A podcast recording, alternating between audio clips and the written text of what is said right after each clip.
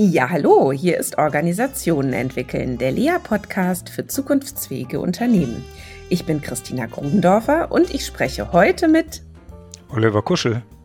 Genau, und zwar zur Frage, wie sieht die Zukunft der Wirtschaft aus? Ja, guten Morgen, Oliver. Schön, dass wir uns sprechen. Guten Morgen, Christina. Grüß dich. Ja, Oliver Kuschel ist zusammen mit Dirk Sander Gründer von Antropia, einem Start-up-Inkubator und der damit verbundenen Impact Factory. Oliver ist Chartered Financial Analyst, was ja in der Finanzbranche eine hoch angesehene Auszeichnung ist, ist Gründer und Geschäftsführer mehrerer Firmen, Beteiligungsgesellschaften und Unternehmensberatungen mit dem Schwerpunkt Finanzen. Begonnen hat er seine berufliche Laufbahn bei KPMG und hat zuvor an der Universität Duisburg-Essen Betriebswirtschaftslehre studiert. Er ist Verfasser zahlreicher Fachartikel zu den Themenbereichen Working Capital, Cashflow Management und finanzielle Restrukturierung. Und jetzt für mich vor allem mit dem Thema Wirtschaft neu denken, Social Startups oder Impact Startups verbunden. Und ähm, ja, Oliver, darüber wollen wir ja heute auch sprechen. Ja, vielleicht magst du selbst einmal kurz erzählen, wie du zu Antropia gekommen bist und auch gerne, ähm, wohin es dich gerade treibt. Ja, ähm, langer und nicht gerader, gerader Weg, der mich jetzt hierhin geführt hat, wo ich jetzt äh, unter anderem arbeite, nämlich bei der Antropia. Neben anderen Dingen, du hast sie ja auch ähm, teilweise schon angerissen. Es war für mich immer ein Anliegen, ähm, ich sag mal, für eine lebenswerte Zukunft zu sorgen. Bin schon ganz früh im NABU gewesen, im äh, WWF im Kuratorium. Das heißt, das habe ich eigentlich immer in meiner Freizeit ähm, verfolgt. Diese Ziele konnte sie aber nie in Deckung bringen zu meinem beruflichen Wirken. Das waren ja zwölf Jahre bei KPMG. Mhm. mhm. Und ähm, eigentlich lief diese ökologische äh, Ausrichtung eher parallel, aber nicht in, in irgendeiner Weise deckungsgleich, was ja auch gar nicht so einfach ist, ja, wenn man den normalen betriebswirtschaftlichen Weg einschlägt, habe ich studiert, ja, ähm, Ende der 80er angefangen und dann direkt bei KPMG eingestiegen. Also hat man erstmal einen klaren Tunnelblick in Richtung Karriere. Und das hat auch alles gut funktioniert. Und ich bin dann 2006 raus und habe eigene Dinge gegründet, auch im Bereich Finance Accounting, Controlling, ähm, Unternehmensberatung und dann war der Fokus noch genauso da, weil wenn man selbstständig unterwegs ist, dann nimmt man oftmals den Kopf gar nicht hoch, weil es ja erstmal funktionieren muss, wie bei vielen Startups, die wir hier mhm. bei der Antropia und der Impact Factory auch betreuen. Und mhm. es ergab sich dann die Möglichkeit, vor knapp zweieinhalb Jahren bin ich hier mit einer Direktorin von Haniel zusammengetroffen, eher zufällig, die erwähnte, dass es hier mit den Inkubationstätigkeiten äh, von Haniel und der Beisam Stiftung und der KfW Stiftung weitergehen soll. Es gab also schon drei Jahre zuvor einen ähm, Inkubator für sogenannte Social Startups hier am Standort in Duisburg. Und man wollte jetzt in gewisser Weise ein bisschen andere Richtung einschlagen. Und ähm, da sagte diese Direktorin Jutta Stolle, äh, Jutta Stolle mit Namen, ja, vielleicht wäre das ja auch ganz spannend, was ich denn davon halten würde. Und dann habe ich gesagt, gut, das, das klingt interessant. Ähm, ich gucke mir das mal an. Dann bin ich mit meinem Co-Founder, dem Dirk Sander, den du ja schon erwähntest, zusammengetroffen. Und dann haben wir gesagt, okay, wir, wir probieren das mal. Wir geben dem ganzen Thema eine, eine bisschen wirtschaftlichere Ausrichtung. Ja, und ähm, dann sind wir gestartet und jetzt mittlerweile mit fast äh, 100 Startups in unserer Community, alle im Bereich Impact. Was das noch ist, erkläre ich vielleicht später im Gespräch ähm, mit dieser Ausrichtung sind wir unterwegs und sind da sehr erfolgreich und haben regen Zulauf, weil das Thema Nachhaltigkeit und Purpose ist ja was, was ja jetzt schon fast kein Trend mehr ist, sondern das ist eigentlich jetzt schon Muss mittlerweile. So ja. verspüren wir das zumindest. Genau, viele mhm. Stichworte, mhm. die wir gleich nochmal vertiefen können. Aber das erste würde mich doch nochmal genauer interessieren, wenn du sagst, eine wirtschaftlichere Ausrichtung. Was war denn damit gemeint? Ja, das ist so, dass ähm, wenn man jetzt ein, ein Unternehmen gründet, und das tun ja Social Entrepreneure, das sind also diejenigen, die ein soziales äh, Anliegen haben, das kann aber auch ökologisch sein, also ein ökologisches oder gesellschaftliches Anliegen und das mit unternehmerischen Mitteln lösen wollen. Und um das zu tun, muss man natürlich die unternehmerische Klaviatur beherrschen. Ob man jetzt eine GmbH gründet oder eine Unternehmergesellschaft, eine UG und ob man das voll for profit tut, wie in diesen beiden Rechtsformen, oder ob man das gemeinnützig tut, als GGMBH, als GUG oder vielleicht auch als Verein. Ja, wir sind ja mit Antropia auch eine gemeinnützige GmbH und gleichwohl müssen wir betriebswirtschaftlich funktionieren, unabhängig davon, was wir eigentlich für ein Anliegen haben und was wir tun mhm. wollen. Weil wenn das mhm. betriebswirtschaftlich nicht funktioniert, dann geht das äh, Unternehmen in die Insolvenz und dann ist das Anliegen letztendlich ein Anliegen gewesen und man hat keinen spürbaren Einfluss auf das, was man eigentlich erreichen will. Und äh, das ist ja mit Impact eigentlich auch beschrieben. Impact ist eine gesellschaftlich relevante Wirkung auf Umwelt, ja, oder, oder eben die Gesellschaft, die Zivilgesellschaft an sich. Ja, Genau, also das ist ja auch äh, etwas, was, glaube ich, ähm, viele, äh, die vielleicht auch äh, beschäftigt sind in äh, Organisationen, die einen gemeinnützigen Anspruch haben, vielleicht manchmal vergessen, dass eben diese Organisation ähm, erstmal ja auch rentabel laufen muss. Ne? Und dass man dann von dort aus überhaupt nur die Möglichkeiten hat, seine tollen Ideen in die Welt zu tragen. Genau. Ähm, ne? Also, genau. Ähm, äh, also das betrifft ja Gemeinnützige auch. Irgendwo muss das Geld ja herkommen. Typischerweise kommt es bei gemeinnützigen Organisationen oftmals nicht von den betroffenen Gruppen. Ja, das können gesellschaftliche Gruppen sein, das kann die Umwelt sein. Ähm, man kann ja auch als Gemeinnützige nicht im Wettbewerb zu gewerblich Tätigen stehen, also zumindest nicht im überwiegenden Maße, sonst verliert man seine Gemeinnützigkeit, weil man ja auch steuerliche Vorteile hat. Das heißt, das Geld muss auch teilweise aus anderen Quellen kommen. Das kann aus, äh, das können öffentliche Fördermittel sein, das können aber auch Stiftungen sein. Und das sind genauso Kunden wie normale Gewerbekunden. Die muss man suchen, die muss man äh, überzeugen, ähm, äh, das Geld zu geben, ja, nicht direkt um was zu erwerben, sondern um sich zu beteiligen an dem Anliegen. Und das ist genauso ein knallharter Vertrieb wie im Wirtschaftsleben auch. Und deshalb sind viele Dinge, die man als gemeinnütziger Unternehmer tun muss, gar nicht anders als die, die man als GmbH-Geschäftsführer tun muss. Und deshalb ist das Thema wirtschaftliche Tragfähigkeit eben eine Grundkomponente auch unsere, äh, unserer Sichtweise auf äh, soziales und ökologisches Unternehmertum, was wir hier mhm. auch bei der Impact Factory unseren Startups ähm, versuchen mit auf den Weg zu geben.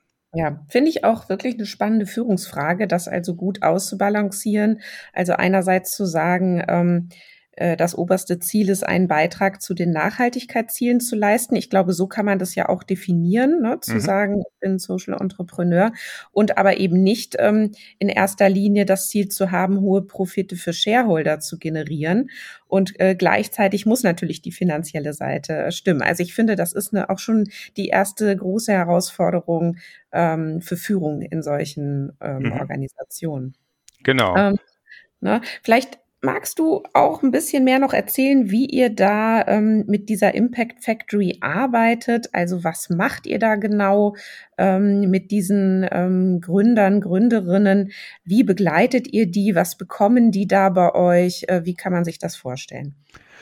Ja, das ist, der Name ist ja schon gefallen. Ja, wir sind ein Inkubator oder auch Accelerator. Das sind ähm, jetzt zwar nicht gängige Begriffe. Inkubator ist eben kommt von ähm, ja kennt man ja aus der aus den Frühchenstationen ja wo wo äh, zu früh gekommene Neugeborene liegen sogenannter Brutkasten der äh, ideale Rahmenbedingungen bieten soll, damit äh, ähm, das Frühchen letztendlich dann auch sich entsprechend weiterentwickelt und das übertragen auf einem Startup-Umfeld leistet ein Inkubator eben übertragen ähnliche Aufgaben. Er nimmt die Gründe auf. Oftmals ähm, kommen ja Gründer mit einer Idee und man führt sie dann letztendlich dahin zu sagen, ist das eigentlich auch eine, ja, hat das, ist die Idee auch eine, kann das eine Basis sein für ein Geschäftsmodell? Ja, was sich nachher eben auch trägt. Das ist oftmals weit noch vor Gründung. Ja, kommen die wirklich, die Leute kommen mit einer ersten Idee, sagen, das möchte ich tun. Und dann ähm, machen wir hier verschiedene äh, ähm, Dinge mit ihm. Das nennt sich sogenannt Neudeutsch Problem Solution Fit. Man schaut eben, löst eigentlich diese Idee, diese Lösung, die der, die der Gründer, die Gründerin hat, ein gesellschaftlich oder ökologisch relevantes Problem. Weil nur wenn das der Fall ist, dann ist es, dann kann das auch ein Geschäftsmodell tragen. Ja, also das heißt, der, das muss grundsätzlich ein Problem lösen und der Markt dafür muss groß genug sein, um dann auch ein eigenes Unternehmen zu tragen. Das machen wir am Anfang durch unterschiedlichste Methodiken wie wir das herausfinden, Hypothesentesting, man geht raus und befragt potenzielle Kunden, sucht sich die Kundengruppen, Personas und, und, und. Und dann wird vielleicht klar, okay, das ist eine gute Idee, ja, und die trägt letztendlich auch äh, ein Geschäftsmodell. So könnte das Geschäftsmodell aussehen. Das ist das Produkt, das ist die Service-Dienstleistung. Und dann geht es eigentlich darum zu sagen, okay, das Produkt noch weiterzuentwickeln zu einem marktfähigen Produkt, mit dem man dann rausgehen kann und, äh, und die Kunden das Produkt, die Dienstleistung erleben können. Dabei begleiten wir die Unternehmen oder die Gründer, die sind ja oftmals noch nicht gegründet, im Prototyping, also man erstellt diesen, diesen ersten Prototypen. Und das ist eine Phase, die geht ungefähr fünf Monate, so ist das Programm aufgelegt. Und dann schauen wir, okay, ist es gelungen und kann jetzt eigentlich der Markteinstieg bei, bei sogenannten freundlichen Kunden, Friendly Customers erfolgen, sei es, es ist ein B2C-Produkt, also man spricht private Endkunden an oder B2B, man spricht Unternehmenskunden an. Das sind ja die vertrieblichen Prozesse dann gänzlich unterschiedlich. Das ist die zweite Phase, Markteinstieg, Marketing, Gründung des Unternehmens. Und dann in der dritten Phase, das ist aber schon die Akzelerations-, die Beschleunigungsphase, da geht es dann darum, der Markteinstieg ist geglückt mit dem Produkt und jetzt geht es darum zu skalieren. Und das ist auch ganz wichtig für uns, dass man, dass das Unternehmen wächst, weil wenn es ein gutes Produkt oder eine gute Dienstleistung hat, dann ist natürlich die Wirkung, die es hat, dann besonders groß, wenn man besonders viele Menschen oder auch in der Natur besonders viel bewirkt. Und dazu ist eine Skalierung nötig und äh, das begleiten wir dann in der dritten Phase. Ich hoffe, das war jetzt nicht zu kompliziert, ne? aber das, und wir, wir bieten in unserem Programm unterschiedliche Eintrittskanäle. Also man kann nicht nur kommen mit einer Idee, sondern man kann auch mit einem Prototypen kommen und dann steigen wir halt zu Beginn der zweiten Phase ein und machen der, begleiten direkt das Unternehmen oder den Gründer beim, beim Markteinstieg, Marketing und mhm. Vertrieb. Mhm. Was ich mich gerade beim Zuhören noch so frage, ist, da ist ja irgendwo auch wieder eine spannende Paradoxie drin. Ne? Also wenn man jetzt noch mal sagt, ähm, solche Social oder Impact Startups unterscheiden sich ja eher von Wachstums- oder eben diesen Exit-getriebenen Startups dadurch, dass sie langfristig den größtmöglichen positiven Impact haben wollen auf Gesellschaft oder und auch Umwelt. Mhm. Und dass sie ja auch auf dieser Grundlage eben schauen, ähm, was, was muss also mein Geschäftsmodell leisten, damit es sich auch ökonomisch behaupten kann. So. Und da finde ich äh, das spannend, wenn du sagst, ähm, da werden dann eben auch Umfragen gemacht und man schaut, welches Problem löst denn das. Und ich denke mir, man muss ja doch auch ein gutes Stück in die Zukunft denken und eben auch sich überlegen, wie verändert sich einfach auch unsere Welt, unsere Gesellschaft, unsere Umwelt und welchen, ähm, ja, welchen Impact wird das dann in Zukunft haben? Und fehlt da einigen Leuten nicht manchmal auch dann die Fantasie und die sagen dann vielleicht eher, nö, brauche ich nicht, aber einfach auch nur aus dem Grund, weil sie sich das noch gar nicht vorstellen können, wie sich das ähm, in Zukunft alles so entwickeln wird. Wie geht ihr denn damit um? Hm. Also du meinst jetzt potenzielle Kunden, die man befragt? Genau, zum Beispiel. Ja. Ne? Weil gut, ich meine, das ist ja jetzt nichts, also nichts ungewöhnlich für einen Startup-Gründer. Ja, das sollte ja, wenn möglich, immer was Neues sein und nicht die nächste äh, Dönerbude, ja, ähm, zu sagen, okay, das ist keine Innovation, sondern mhm. man geht ja immer mit einem grundsätzlich neuen Produkt, neue Dienstleistung, neue Kundengruppe, neuer Service an den Markt und da muss man natürlich immer ein Stück weit Visionen mitbringen, als Gründer sowieso, aber auch, ja, manchmal ist man auch zu früh am Markt, ja. Ähm, das, das kann auch sein, ähm, dass der Markt noch nicht bereit ist dafür. Dann, dann scheitern auch solche Gründungen und dann gibt es vielleicht den Durchbruch an anderer Stelle durch andere mhm. Protagonisten ein paar Jahre später. Also Timing ist mhm. eins der wichtigsten Gründe, warum letztendlich ein Startup auch gelingen kann. Das kommt nicht nur auf die gute Idee an oder das Team, ja, das ist fast noch wichtiger als die Idee. Das Team, das die Idee letztendlich dann umsetzt, aber das Timing ist extrem entscheidend. Ist der Markt bereit für den Service mhm. und für die Dienstleistung? Und das findet man raus, indem man vor die Tür geht. Man gründet ein Startup nicht im stillen Kämmerlein, nicht im Labor, sondern man muss rausgehen und mit den entsprechenden Kundengruppen in Kontakt kommen und dann durch Umfragen, das geht aber heutzutage auch schon sehr schön digital, man muss also nicht mit Stift und Papier durch die Einkaufszone laufen, sondern man kann das auch digital sehr gut machen und kriegt dann auch recht schnell ein Feedback, sind wir auf dem richtigen Weg? Ja, wie groß ist die Kundengruppe denn überhaupt? Sind die bereit dafür Geld zu bezahlen oder nicht? Wenn es ja. dann trotzdem letztendlich einen Mehrwert bietet, aber der der Nutzer nicht derjenige ist, der dafür Geld bezahlt. Und das ist typischerweise auch ein, ein äh, Geschäftsmodell, was sehr viele Sozialunternehmer haben, weil sie Nutzergruppen adressieren, die nicht diejenigen sind, die dafür bezahlen. Ja, das mhm. können zum Beispiel Arbeitslose sein, das können Kinder sein.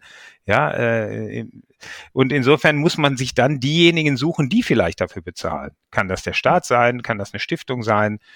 Kann das der dritte Sektor sein?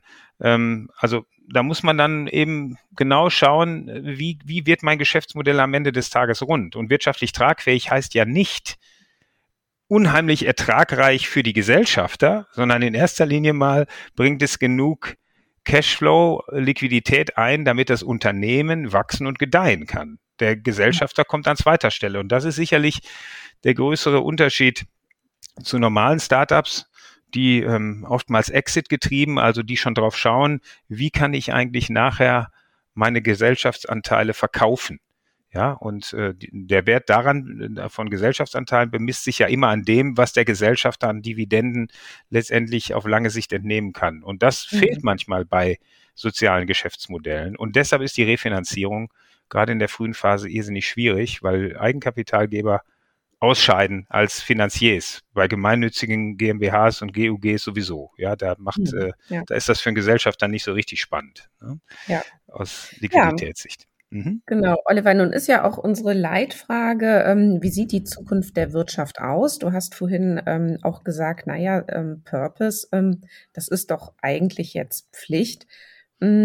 Wie siehst du denn hier ähm, den Zusammenhang, wie sich die Wirtschaft gerade verändert und welchen Stellenwert hier eben auch solche Impact- oder Social Startups haben werden oder jetzt auch schon haben? Ähm, welchen, welchen Anteil eines vielleicht Bausteins haben diese denn aus deiner Sicht für eine neue Wirtschaft? Ja, also ich habe es heute Morgen noch in der Zeitung gelesen. Ja, es gibt ja jetzt einen neuen äh, Vorstandsvorsitzenden bei E.ON, dem größten deutschen mhm. Energieversorger. Und der, der Scheidende, ich weiß gar nicht, ob es der Tyson gesagt hat oder der, der äh, Herr Birnbaum, der Neue. Auf jeden Fall wurde gesagt, die, die zwei tragenden strategischen Säulen für E.ON ist Nachhaltigkeit und Digitalisierung. Ja, und man mhm. sieht eben, welchen Stellenwert das Thema Nachhaltigkeit jetzt schon bei solchen wirklich sehr, sehr großen Unternehmen hat, nämlich einen sehr großen auch. Und das geht ja nicht nur E.ON so, das geht eigentlich fast jedem Unternehmen so. Also Unternehmen, die jetzt nicht nach vorne denken und sagen, womit machen wir denn vielleicht in 10 oder 20 Jahren unseren Umsatz? Und ist das, wie wir es jetzt tun, eigentlich akzeptabel? Das mag jetzt noch so sein, aber ist das in fünf Jahren noch so?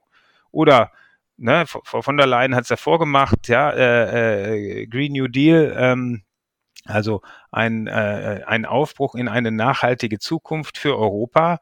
Und ähm, Unternehmen, die hier auf diesem Markt tätig sind, müssen das im Auge behalten, dass nicht nur vielleicht staatliche Kunden, sondern auch private Endkunden oder auch Unternehmenskunden, wenn man in der Lieferkette ist, dann verkauft man ja vielleicht an, an, an äh, weiterverarbeitende Unternehmen, dass alle die aber ähm, äh, einen Fokus haben auf das Thema Nachhaltigkeit und auf das Thema ähm, ja, wie will ich es nennen, ähm, äh, dass die Arbeitsbedingungen, dass die Mitarbeiter auch im Fokus stehen. Also nicht immer nur CO2 im Fokus, sondern auch das Thema äh, äh, soziales Umfeld, ne, Diversity und, und, und. All das müssen Unternehmer und Unternehmenslenker und Gesellschafter im Auge haben, wenn sie auch in fünf Jahren noch ertragreich wirtschaften wollen. Und insofern ist es selbst für diese Unternehmen, denen es vornehmlich darum geht, ähm, Gewinne zu erwirtschaften, ein großes Anliegen, auch die Nachhaltigkeitsziele zu erreichen, weil sonst gegebenenfalls zukünftig äh, keine Kunden mehr da sein werden. Ja, und insofern mhm. ist das Thema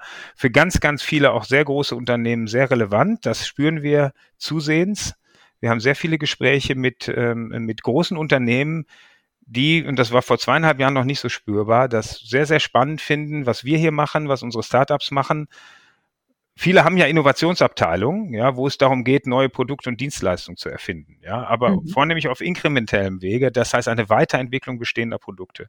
Wenn es jetzt aber ein, so ein, ein Sprung geht und hingeht, vielleicht muss man zukünftig gänzlich andere Produkte machen, ja, ähm, wir hatten jetzt ein Gespräch mit Philip Morris, die sich vollständig aus dem Zigarettenmarkt, aus dem originären verabschieden wollen und jetzt die E-Zigarette pushen wollen. Ob das jetzt besser ist, sei dahingestellt, ja, aber man will sich aus diesem typischen Tabakmarkt vollständig verabschieden. Und das ist natürlich ein großer Schritt. Also ich bin jetzt kein Raucher, ja, ich will da keinen äh, falschen Zungenschlag reinbringen. Ähm, aber so ein großes Unternehmen wie Philip Morris, was, was äh, viele, viele Jahre und Jahrzehnte Geld mit normalem Tabak verdient hat, muss sich jetzt und will sich jetzt in, innerhalb von einer relativ überschaubaren Zeit drehen. Und ähm, ob das gelingt, wird man sehen, aber das wird nicht das einzige Unternehmen sein, was so einen radikalen Kurswechsel vor sich hat. Ja, und ähm, was hast du dazu für eine Hypothese? Woher kommt denn jetzt dieser wahrgenommene Veränderungsdruck oder Neuausrichtungsdruck in Richtung Nachhaltigkeit? Also was, ähm, was konstruieren sich denn da jetzt gerade die Unternehmen für eine Zukunft? Ähm, mhm. Und mit wem sprechen die denn, dass die den Eindruck haben, da müssen wir jetzt was tun? Also so jemand wie E.ON äh, zu sagen, ne, es ist eine unserer beiden wichtigsten Säulen, ist die Nachhaltigkeit. Da könnte man ja erstmal sagen, lustig, ähm, dann äh, löst euch doch besser auf und macht was anderes oder so, könnte man zynisch sagen, ähm, dass das alles nicht so leicht ist, wissen wir beide. Aber ähm, was, was hast du für einen Eindruck, woher kommt denn dieser, dieser Druck? Ja, der Druck kommt, äh, kommt vom Markt, kommt auch von der EU. Ich hatte ja äh, äh, Green New Deal schon erwähnt. Mhm. Ähm, äh, es gibt eine, eine, eine Taxonomie, ähm, die die letztendlich äh, jetzt verabschiedet wurde von der, äh, von der EU, ähm, wo es darum geht, dass eine, ähm, eine Berichterstattung verpflichtend ähm, äh, vorzunehmen ist ab Ende diesen Jahres, wo es darum geht, inwiefern man seine ökologischen und Klimaziele erreicht als großes börsennotiertes Unternehmen oder Unternehmen größer 500 Mitarbeitern. Und das ist verpflichtend, darüber ist verpflichtend Bericht zu, zu erstatten. Und äh, diese Berichte nehmen sich dann institutionelle Fondsmanager, die immer mehr verstärkt ähm, sogenannte ESG-Produkte, also Produkte in Richtung äh, ökologisches, äh, soziales oder äh, äh, ähm, äh in, in, diese, in, in, diese Ausrichtung oder Governance, ne, in Richtung mhm. Unternehmensführung. Und ähm, die allokieren in ihre Fonds, die sie auflegen, dann Unternehmen rein, die diesen Kriterien genügen. Und mhm. ob sie den Kriterien genügen, zumindest aus ökologischer Sicht, wird zukünftig diese neue Taxonomieberichterstattung dann äh, zeigen. Und deshalb ist auf einmal dieses Thema so wichtig, weil wenn ich dann eigentlich ein schlechtes Rating habe, ähm, äh, auf, auf Basis dieser Berichterstattung, dann werde ich nicht in diese Fonds reingemixt. Und ähm, insofern ist meine Refinanzierung als Unternehmen wird dann teurer, ja, weil ich nicht so nachgefragt werde. Und das versteht natürlich jeder CFO, der sagt, ja, Finanzierungskosten ist für mich, äh, also Finanzierungsfähigkeit und die Kosten, die damit verbunden sind, für Zinsen. Ähm, das ist für mich ein ganz wesentlicher äh, Bestandteil äh, meines unternehmerischen Handelns. Und ähm, deshalb rückt auf einmal dieses Thema Nachhaltigkeit auch aus finanzieller Sicht so enorm in den Fokus. Ne? Und natürlich muss ein CEO, da habe ich ja eben schon drüber äh, gesprochen, sich wirklich Gedanken machen, womit verdienen wir denn in 10, 20 Jahren Geld? Und das ist klar, ist auch für den E.ON. Ich meine, die gehen jetzt in Richtung Netze, ja, das äh, Thema Produktion ist ja in Richtung RWE gegangen als Energieversorger, ähm, die, die, die überlegen sich, wie kann denn äh, zukünftig mehr dezentral äh, Energie geschaffen werden, Solardächer und und und. Und da spielen die Netze eine enorm große Rolle. Ja. Und mhm. ähm, insofern wird das Geschäftsmodell von E.ON in zehn Jahren oder in 20 Jahren gänzlich anders aussehen, als es noch vor fünf Jahren getan hat. Ne? Ja. Und das war in der Vergangenheit mhm. nicht so. Da hat man seine Kraftwerke gehabt, Atomkraftwerke, Braunkohlemeiler, Kohlekraftwerke, Gaskraftwerke und die Übertragungsnetze und das war eigentlich die letzten 40 Jahre so und das ändert sich jetzt gerade dramatisch. Aber das ist nur nicht nur in der Energiebranche der Fall, das ist an allen äh, Ecken und Enden zu sehen, in ganz vielen Bereichen der Wirtschaft. Ja, erfreulicherweise, ja. Und ähm, du hast ja jetzt auch den Schwenk äh, eben gemacht von den ähm, Impact-Startups ähm, zu den ganz großen etablierten Unternehmen. Ähm, und äh, wir können ja nicht von den Impact-Startups erwarten, dass sie jetzt die Zukunft alleine in den Griff bekommen. Ja, also deswegen finde ich die Frage ganz, ganz wesentlich, wie man die etablierten Unternehmen eigentlich dazu bekommt, ähm, äh, dass, dass sie auch ihre Ressourcen nutzen, um die grundlegenden Probleme mit anzugehen, mit denen wir jetzt ja alle auch ähm, konfrontiert sind. Ja, und ähm, da ist jetzt ein Hebel genannt, ähm, um eben auch traditionelle und etablierte Unternehmen zur Verantwortung zu rufen. Also ähm, ne, mit dieser mit dieser neuen Taxonomie für ökologisch nachhaltige Wirtschaftsaktivitäten ähm, hat jetzt die EU da einen großen Schritt gemacht. Ähm, so zu mehr ähm, Transparenz und auch ähm, Nachhaltigkeit. Mhm. Und gleichzeitig ähm, äh, beschäftigt mich schon die Frage, ne, welche strukturellen Lösungen oder welche weiteren Schritte könnte es denn geben, um eben auch diese etablierten ähm, und, und traditionell, sage ich jetzt mal, wirtschaftenden Unternehmen zur Verantwortung zu rufen. Ähm, wie denkst du darüber nach?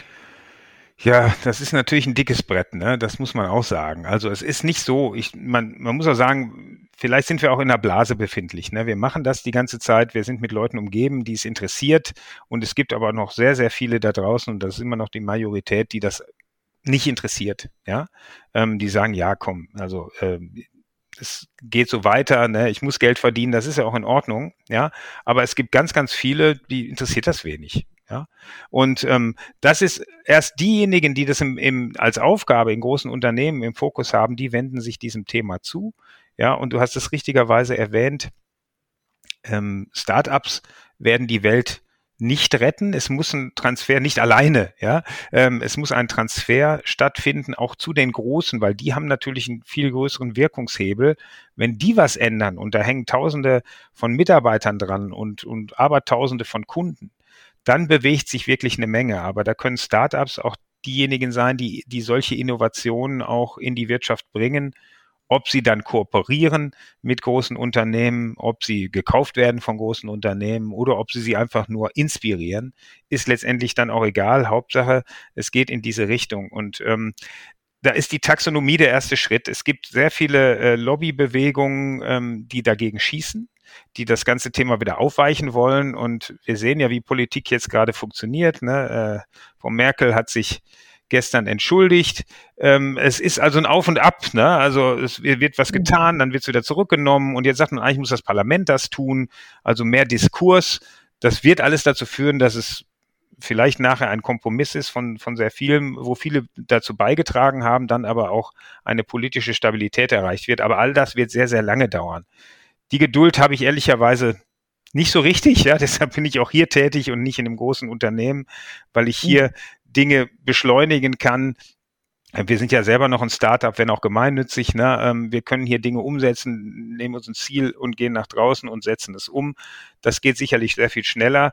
Ähm, wir sind gespannt, was von der Taxonomie dann am Ende übrig bleibt. Ja, vielleicht bleibt auch wirklich nur der kleinste gemeinsame Nenner übrig und dann ja, dann ist es ein Hauch von nichts. Das kann auch sein, ja. Aber wichtig ist schon mal, dass es in die Richtung geht. Ich bin mittlerweile altersmilde will ich nicht sagen, ja, aber ähm, mir ist wichtig, dass überhaupt was funktioniert und in die richtige Richtung geht, ja. Und wie groß das ist, sei dahingestellt. Dann braucht es eben noch ein bisschen länger, aber es gibt ja nachfolgende Generationen, ähm, die das vielleicht noch viel mehr im Fokus haben, das, was wir hier tun, aus eigenem Anliegen heraus und die das dann vielleicht noch sehr viel besser äh, umsetzen und transportieren können wie wir das, als wir hier machen, ja, ich bin jetzt auch schon über 50, äh, im Grunde genommen müssten hier eigentlich auch ganz andere Leute sitzen, Anfang 20, die mit einem äh, mit, mit, mit, äh, mit noch einem anderen Drive, ja, mit ganz anderen Kompetenzen äh, äh, die ganzen Dinge aufnehmen. Davon haben wir eine Menge Gründer.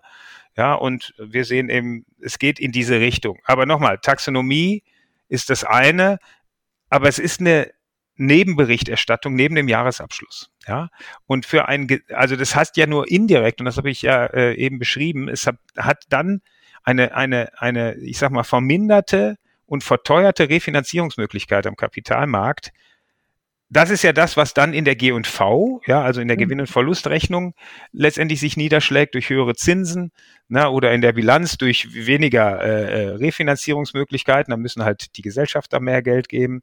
Ähm, das heißt, noch viel schöner wäre es ja, wenn eigentlich die Bilanzierungsregeln sich ändern würden. Ja, wenn man diese externalisierten Kosten, über die man jetzt teilweise in, im, im Rahmen dieser Taxonomie Bericht erstattet, wenn die eigentlich nicht mehr externalisiert werden könnten. Das heißt, wenn ich jetzt produziere in Südostasien und da die, die, äh, äh die Umwelt verschmutze oder Leute viel, viel günstiger bezahle als hier, ja, ähm, dann ist das Produkt vermeintlich billig, aber es geht natürlich zu Lasten der, der, äh, der Ökologie vor Ort und zu mhm. Lasten der Menschen, die, die dort vor Ort produzieren.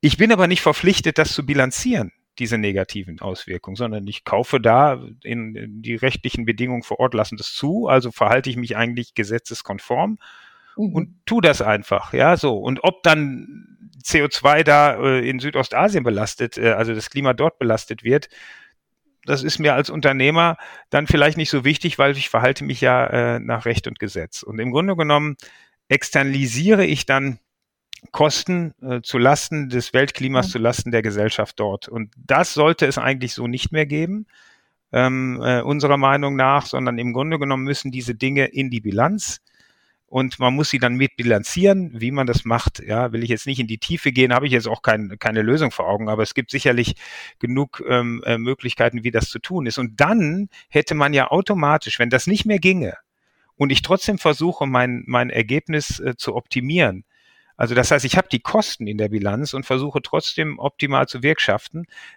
dann ist eigentlich jedes in jedes wirtschaftliche Handeln automatisch nachhaltig ja, weil ich unter, unter Berücksichtigung dieser anderen Bedingungen jetzt, ja, die, die sich in meiner Bilanz einstellen, trotzdem noch versuche, effizient und äh, effektiv zu wirtschaften.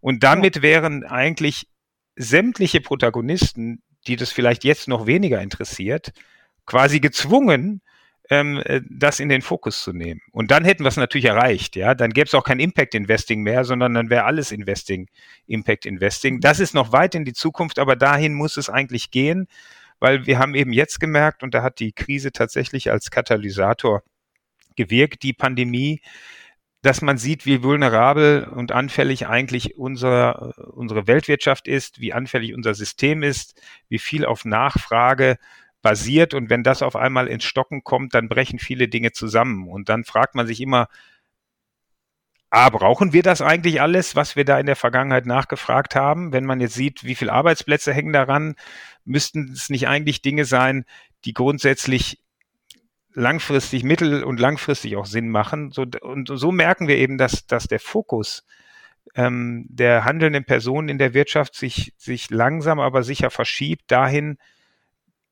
dass man eben schaut, ähm, wie, wie kann das, wie kann äh, äh das Wirtschaften in, in 10, 20 Jahren aussehen, weil die Bevölkerung und weil die nachfragenden Kundengruppen das letztendlich auch ja. wünschen. Ja.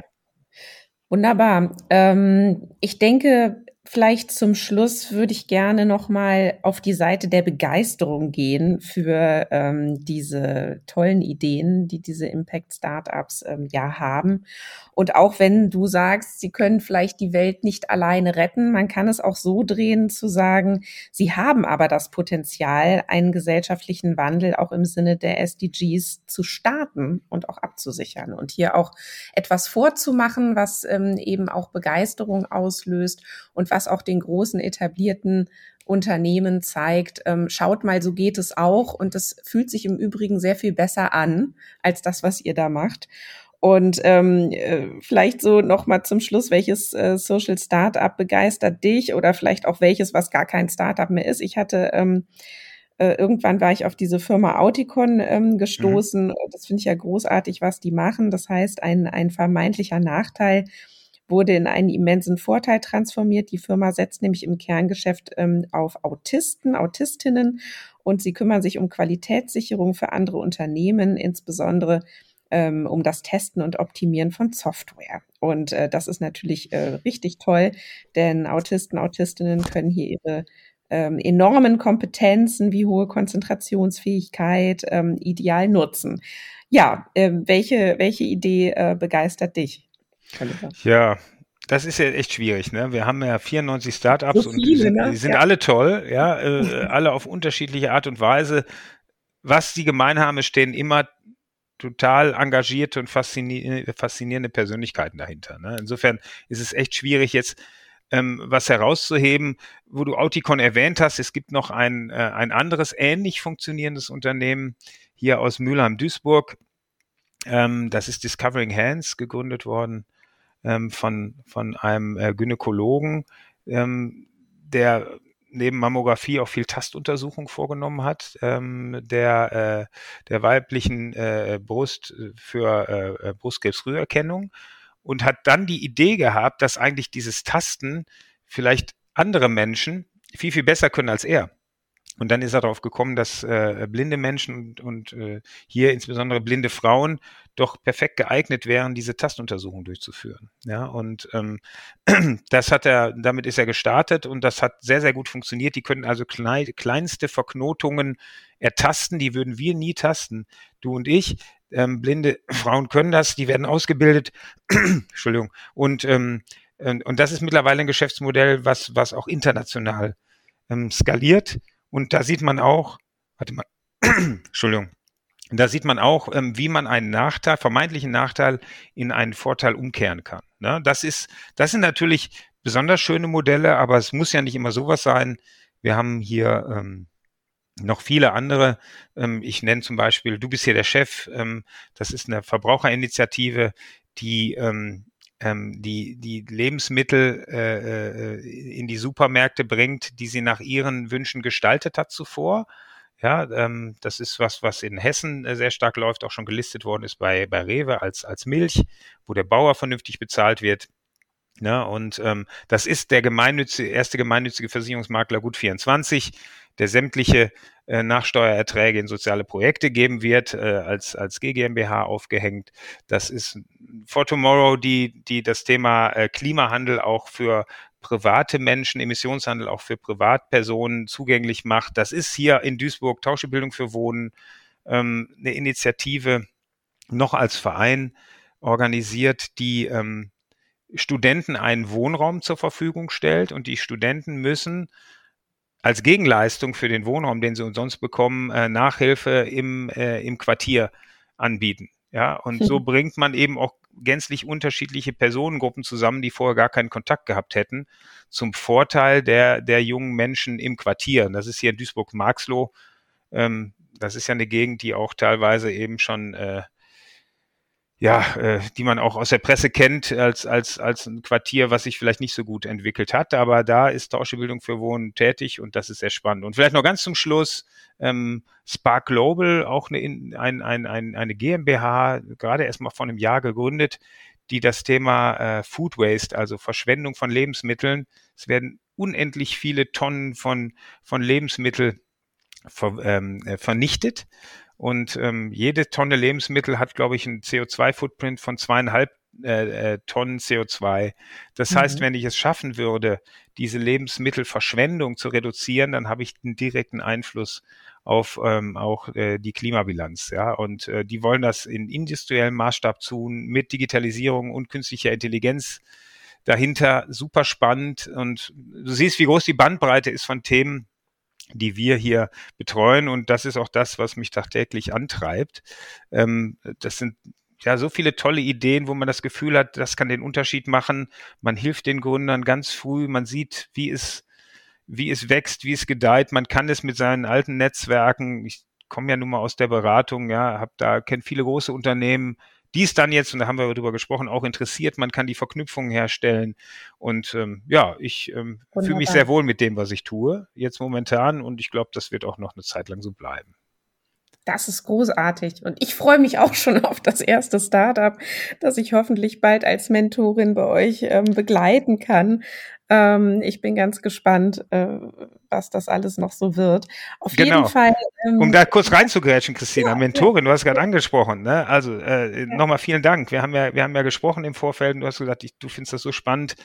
Und du hast gesehen, wir haben so viele tolle Mentoren. Äh, vielleicht wäre das ja auch was für dich. Und ähm, ja, also äh, gerne Aufruf. Tolle Mentorinnen und Mentoren suchen wir nach wie vor. Das sind also Menschen, ähm, die unseren Startups helfen wollen als Mentor, weniger als Coach, sondern vielleicht als Mentor. Man muss nicht so sehr inhaltlich in die Tiefe gehen, kann es, muss es aber nicht. Es ist auch viel einfach Begleitung, sein Netzwerk reinbringen und ähm, ja, da können wir jetzt im Nachgang ähm, dann auch gerne äh, mal drüber sprechen, welches Startup oder welche Startups das sein können, die auch zu deinen Kompetenzen und deinem Netzwerk passen. Da freue ich mich auch schon drauf. Ja. Super. Oliver, vielen Dank, dass wir heute sprechen konnten über diese Themen, die dich, die euch bewegen und hoffentlich auch einen guten Impuls hier an unsere Hörer, Hörerinnen weitergeben konnten. Vielen Dank. Ja, danke auch, Christina.